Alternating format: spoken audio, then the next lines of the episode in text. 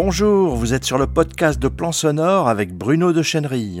Dans la série Bien débuté en réalisation vidéo, je vous propose aujourd'hui un ultime épisode dans lequel je vous fais une petite étude de cas sur la manière dont deux personnes très différentes, ayant des besoins différents, ont abordé et choisi de suivre cette formation euh, bien débutée en réalisation vidéo.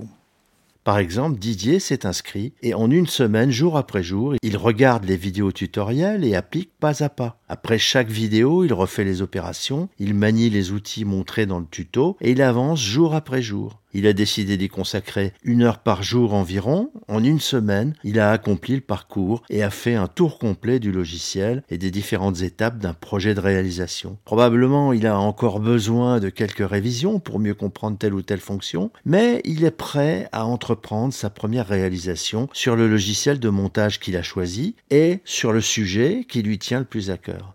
Chantal, de son côté, est très occupée toute la semaine. Alors elle s'est dit qu'elle allait se mobiliser pour faire le parcours de formation sur un gros week-end où elle ne fera que ça. 28 vidéos tutoriels, elle a décidé de les visionner une première fois sans rien faire d'autre, elle en a pour la matinée. Puis elle reprend au début et pas à pas, elle applique dans Vidéopad après chaque vidéo.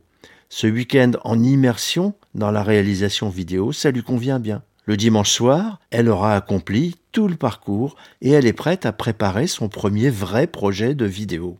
Pour chacun d'eux, quelle que soit la méthode choisie, il est très important d'enchaîner très vite sur un vrai projet vidéo pour consolider leurs compétences. Mais à tout moment, ils peuvent revenir dans la formation. S'ils ont oublié comment faire une opération, ils ont accès à la formation en permanence, sans limite de temps. Et bien sûr, ils peuvent aussi me poser des questions si nécessaire, car moi, leur formateur, je suis toujours à leur écoute et prêt à les aider. Ah, j'allais oublier, oui, ce n'est pas tout.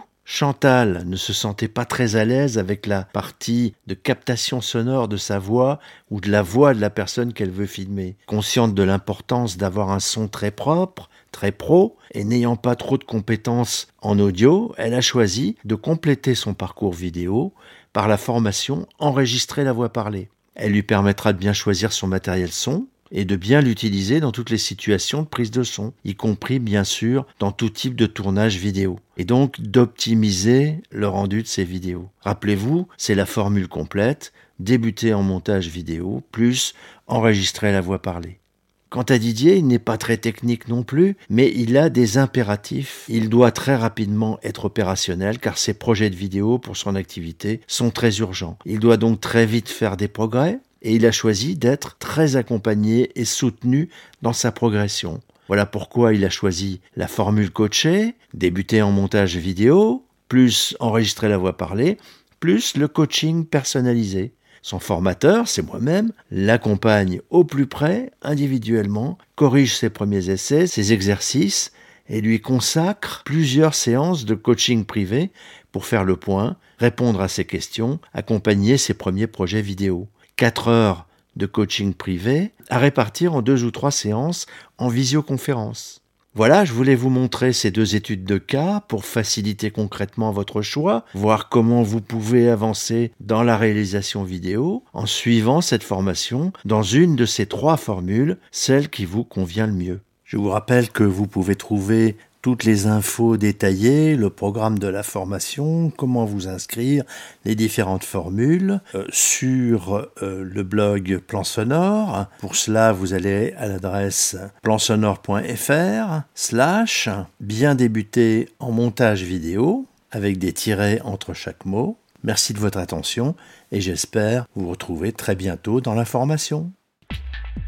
Voilà, je vous signale aussi que vous pouvez euh, lire la version écrite de ce podcast en un article publié sur mon blog Plan Sonore. Je vous rappelle l'adresse euh, internet plansonore